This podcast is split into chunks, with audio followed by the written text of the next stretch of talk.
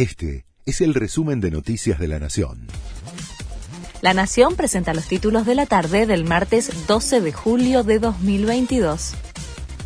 Toman medidas para proteger las declaraciones juradas de los jueces. La resolución fue impulsada tras la denuncia de un ingreso ilegal a la oficina que guarda información de magistrados, incluidos los que deben juzgar a Cristina Kirchner, y la apertura de 24 sobres con datos reservados. El Consejo de la Magistratura dispuso que las estructuras de guardado serán trasladadas y se fortalecerán los sistemas de seguridad que las preservan. El campo ratifica el cese de comercialización de granos y carne de mañana.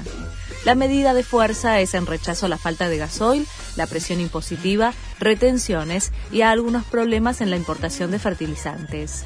Desde el sector aseguran que la situación es crítica y que el Estado debe dar una respuesta concreta lo antes posible. La inflación de junio será el primer dato con el que debutará Silvina Batakis. El INDEC informará el número este jueves.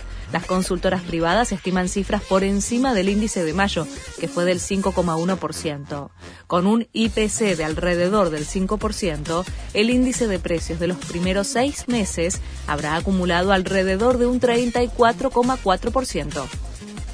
Una nueva ola de calor azota a España, Francia y Portugal los termómetros volvieron a registrar cifras superiores a los 40 grados y se estima que esas condiciones se prolonguen durante la próxima semana.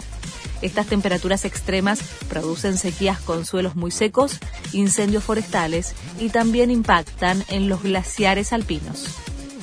Mauro Icardi más cerca de su salida del PSG.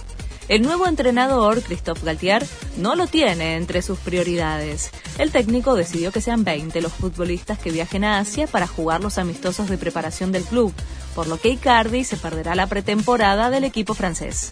Este fue el resumen de Noticias de la Nación.